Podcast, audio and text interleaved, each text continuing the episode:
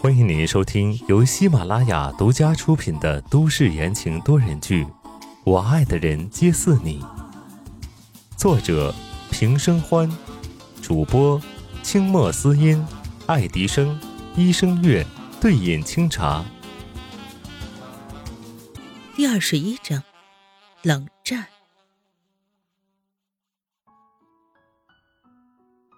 婚礼。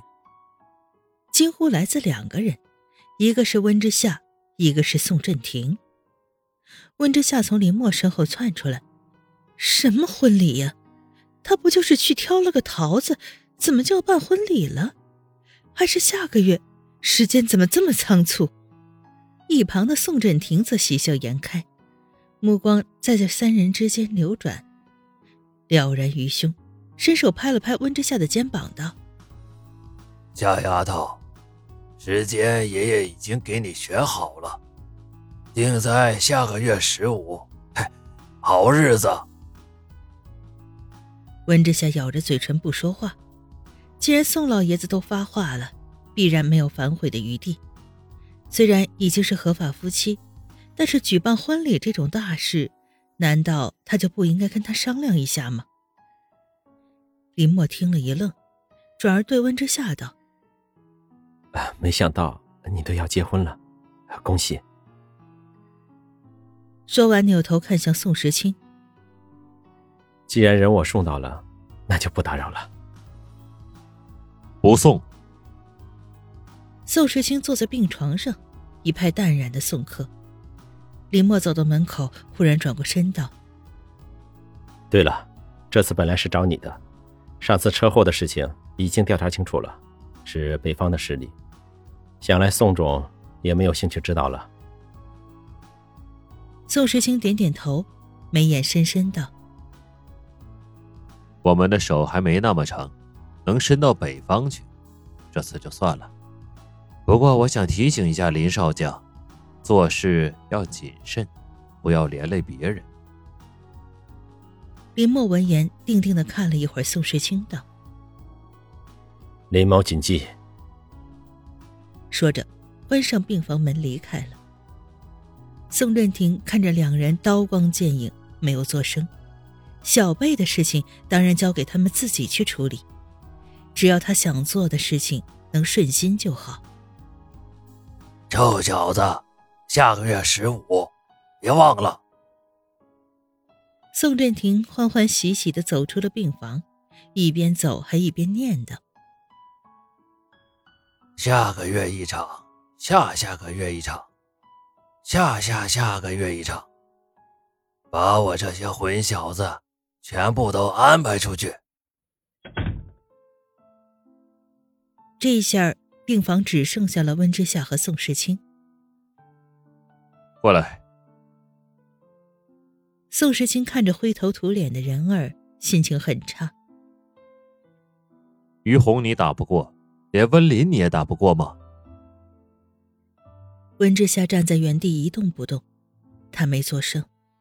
其实今天在楼梯间遇到温林命悬一线的时候，他脑海中闪过的是宋时清的脸，他觉得这并不是一个好现象，心情没来由的变得烦躁起来。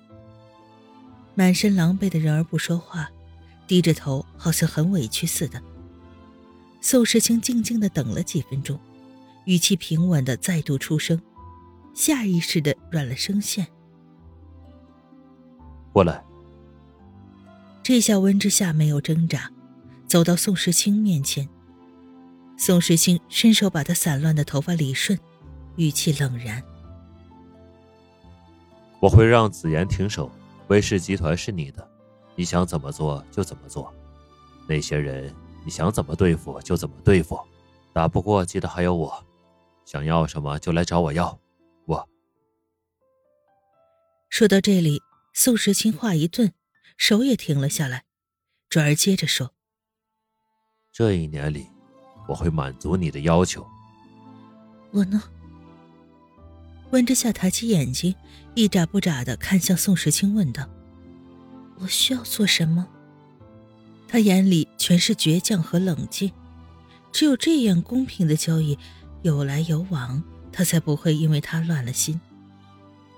宋时清收回留恋在他头发上的手，突然周身散发出可怕的怒气，眼底蒙上了一层霜，道：“你配合我的要求，下个月十五举办婚礼。”强硬的态度让温之夏忽的心里堵得慌。他看了一眼宋时清黝黑的眼睛和果决坚毅的脸，低下头，难受的胃疼。这样最好了，他们之间不谈感情，只有利益。但婚礼到底是一件大事，温之夏按着腹部，带着质问开口：“婚礼的事情为什么不先和我商量？虽然我们是契约婚姻，但是……”我也同样有发言权和选择权吧。看到温之夏的反应，宋时清勾了勾唇角，似笑非笑的看着他，眼中没有一点温度。反正婚礼迟早也会办，怎么现在想反悔？跟着你的林墨哥哥一起走？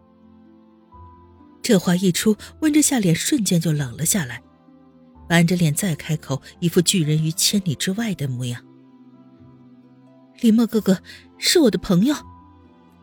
极具反叛的语气让宋时清也黑了脸，他冷哼一声道：“哼，朋友，温之夏，在我们结婚这一年里，别说是朋友，就算养个宠物，也要经过我的允许。”宋时清，你太过分了！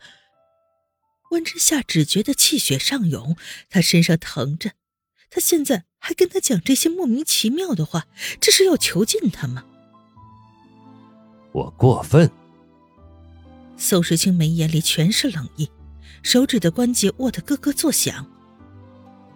林墨不是什么简单的人，你最好给我离他远一点，不然怎么死的都不知道。温之夏更生气了，大声反驳道：“宋时清，你看不惯的人就可以随便抹黑吗？”林墨哥哥是我小时候的朋友，我当然知道他是不是好人，不需要你提醒。说完，温之夏扭头就走，背后忽然传来宋时清低沉而克制的声音：“二十年，你怎么知道他变成了什么样子？”“是啊，二十年，连她都变成了一个世故狠辣的女人，别人又会变成什么样呢？”温之夏停在门前，头也不回，冷声的说道：“我只知道，他不能变。”哐的一声，门被关上了。不过两秒钟，病房里传来了杯子摔碎的声音。温之夏背靠在墙上一动不动，按着胃部缓解疼痛。宋时清说的，他何尝不知道？但是他不愿意放弃那唯一的幸福时光了。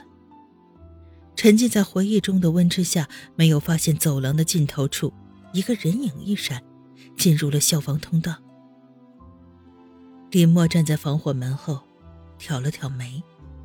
刚刚拉温之夏的时候，他衣服上的纽扣掉在了他的口袋里。他本想回来还给他，没想到听到了这么大的秘密。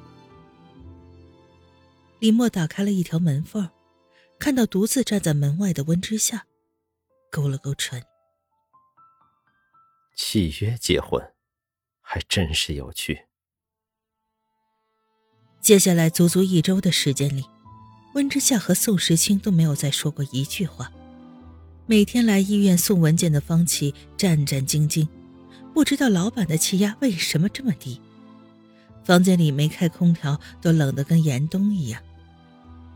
这天是宋时清出院前的最后一晚，他处理完手上的东西，动了动僵硬的脖子。此时已经是夜里十一点，医院安静无声，外面的廊灯暗了下来。宋时清的伤已经大好，走路完全没有问题，但是宋振廷非要他推迟出院，说身体要紧，逼得宋时清只能妥协。他放下手头的电脑。抬头看到温之夏趴在沙发上睡得正香，这段时间他每天都陪着他，大事上一点都不含糊，还帮他处理了几个公司的项目，做得漂亮，却固执的不和他说话。宋时清一时也拿他没辙，看他睡得香，他越来越气。不就是个小孩子脾气，他不信还治不了了。宋时清板着脸走过去，叫醒了温之夏。温之夏，醒醒！